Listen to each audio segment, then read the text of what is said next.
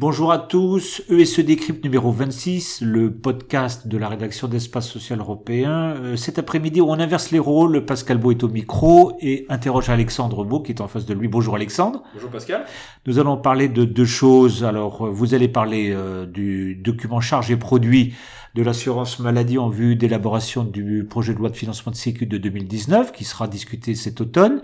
Et j'évoquerai en quelques mots, si nous avons un peu de temps, l'élection de Geoffroy Roux de Bézieux, le nouveau président du MEDEF. Alexandre, chargé produit de la CNAM 2019, qu'est-ce qu'on peut en dire? Euh, Il y a trois choses, si j'ai bien compris. Trois chapitres. Hein. Maintenant, la CNAM, euh, chaque année, fait un chargé produit euh, coupé en trois parties. La première qui fait la cartographie des dépenses médicales en année N-2. La deuxième partie, c'est le fameux tableau d'économie qu'on retrouve à chaque fois en tête d'un PLFSS sur les économies euh, à réaliser par l'assurance maladie pour l'exercice à venir. Et troisième partie, euh, cher Nicolas Revel, ce sont les propositions de l'assurance maladie sur un certain nombre de pathologies de service. Alors, sur la cartographie, qu'est-ce qu'on peut dire?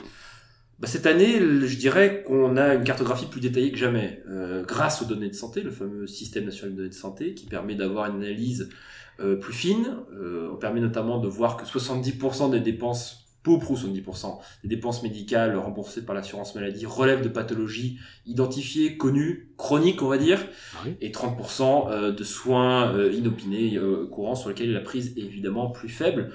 Le système de données de santé, Pascal, ça permet clairement d'avoir une capacité, une photographie de ce qui se passe en France en termes de prise en charge médicale, comme jamais auparavant on n'a pu l'avoir. Maintenant, la question, c'est qu'est-ce qu'on en fait, quoi. Donc, on, on a plus d'informations, on est plus intelligent, parce que quand on est informé, on se sent ah. plus intelligent, mais on fait quoi justement? Bah, Il y a l'intelligence d'analyse. Oui. On peut dire qu'on l'a. En tout cas, ça va s'enrichir euh, au, fur, au fur et à mesure des exercices. Après, il y a l'intelligence d'agir. Et là, c'est plus compliqué, parce que c'est-à-dire que maintenant qu'on sait, pour un type de pathologie, le patient va voir qui, quoi, à quel moment, pour quel médicament, on peut agir. La question, c'est quand est-ce qu'on va agir? Parce qu'on ne le fait pas. Mais ça, c'est un autre volet. Je pense qu'à terme, on y arrivera. On y arrivera forcément dans cette fameuse quête d'efficience euh, propre euh, à la CNAM et au ministère. D'accord. Donc, un volet cartographié euh, significatif sur les pathologies. Les économies, du classique Du classique 2 milliards. 2 milliards. Mais ça, c'est la partie, c'est la contribution de la CNAM. Ce n'est pas toutes les économies. hein. Je vous rappelle, Alexandre, c'est 4 milliards à peu près, un peu plus. Là, c'est la contribution CNAM uniquement. Ça, c'est la, la contribution CNAM. D'accord. Que du classique. Euh, donc, on est à, je crois, 100 euh, millions d'économies supplémentaires par rapport à l'an dernier. Donc, oui, c'est l'épaisseur du trait. Voilà. On n'a pas encore l'ondam, hein, évidemment. Hein, donc, euh, on prend toutes les précautions possibles toujours, euh, je dirais, un paquet qui est mis sur euh, le transfert en soins ambulatoires de, prise en charge actuellement réalisé en hôpital. Toujours des économies sur le médicament, sur les meilleures prescriptions, sur le développement du générique et, je dirais, sur les bonnes pratiques, concrètement. D'accord, ok. C'est du classique, ça? Oui, oui, mais, ils se sont même pas, alors la présentation du, document par la CNAM, ils ont même pas consacré deux minutes là-dessus, donc c'est vraiment du classique. Oui, lors, de la présentation de, voilà, après le troisième volet, les préconisations, les recommandations, il y en a 28, c'est ça?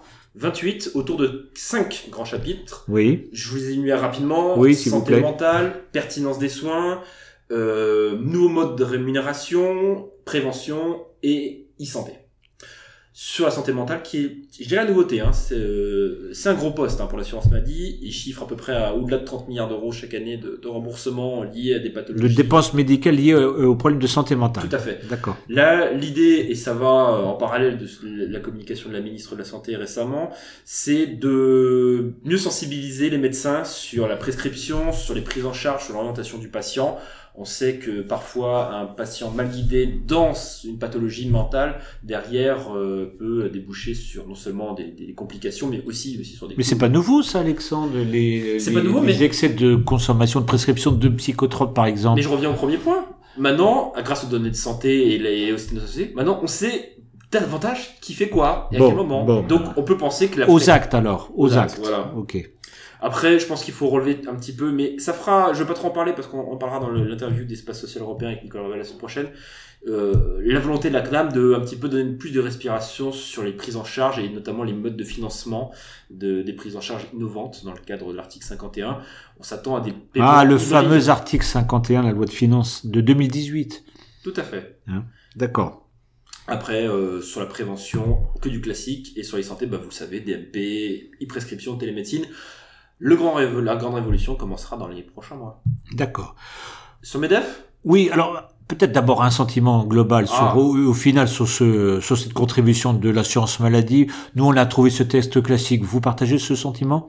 Oui, mais comme l'a dit, on sent que il y a une capacité incroyable à agir à moyen terme. Mais Mais derrière, évidemment, derrière, ça demande les de, actes, de bouger les les lignes. Il faut faire lignes. bouger les lignes. Voilà, Encore une fois. voilà. Oui, le Medef, vous vouliez dire Bah, le MEDEF, c'est l'actualité. Pascal, un nouveau président. Au revoir Gattaz. Bonjour euh, Route Bézieux. Euh, Qu'est-ce que ça représente un petit peu cette, euh, cette nouvelle élection, nouvelle euh, politique, nouveau positionnement? Et derrière, en filigrane, à quoi ça sert tout ça?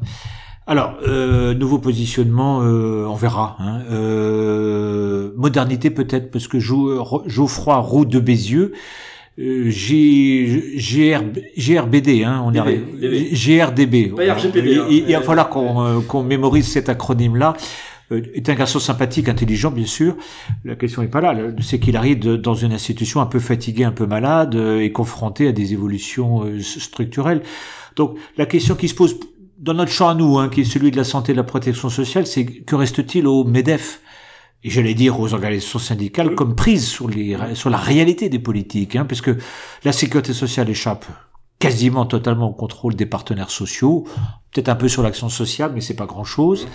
Euh, la retraite, bah, la réforme envisagée par l'État, c'est quand même clairement Oui, une, l'étatisation. une étatisation, une nationalisation avec un régime, euh, comment dire, en point, qui, qui digérerait les retraites complémentaires. Donc l'ARCO Agir serait intégré dans un grand régime universel. Euh, L'assurance chômage, on a vu que la gouvernance, l'État est quand même assez présent. La formation professionnelle, euh, C'est un peu bon, hors champ, mais c'est bon, un peu hors champ, mais quand même, là aussi même chose. Que reste-t-il, Alexandre, aux partenaires sociaux? La politique familiale échappe complètement aux partenaires sociaux, c'est l'État qui décide. Euh, les la, dépendance, bon, bon, on attend que les choses euh, se bougent un, un peu là-dessus. Voilà, donc c'est la réflexion, elle est à la fois euh, pratique, mais aussi euh, philosophique, j'allais dire, hein, sur qu'est-ce qui reste aux acteurs sociaux de la société civile pour exister. Si les entreprises, vous allez me dire, euh, parce qu'il y a des négociations, et on le voit d'ailleurs au quotidien, il y a beaucoup de négociations dans les entreprises, les petites euh, peut-être pas suffisamment, mais les grandes certainement. Et donc là, effectivement, les choses peuvent bouger. Vous avez parlé des petites entreprises. Justement, j'ai cru comprendre que le nouveau président mettait plutôt le paquet sur les TPE-PME en disant l'ancien monde du, des grandes entreprises, des grandes industries, euh, maintenant doit laisser un peu plus de place euh, à la nouvelle économie. Oui, peut-être. On verra bien dans les faits.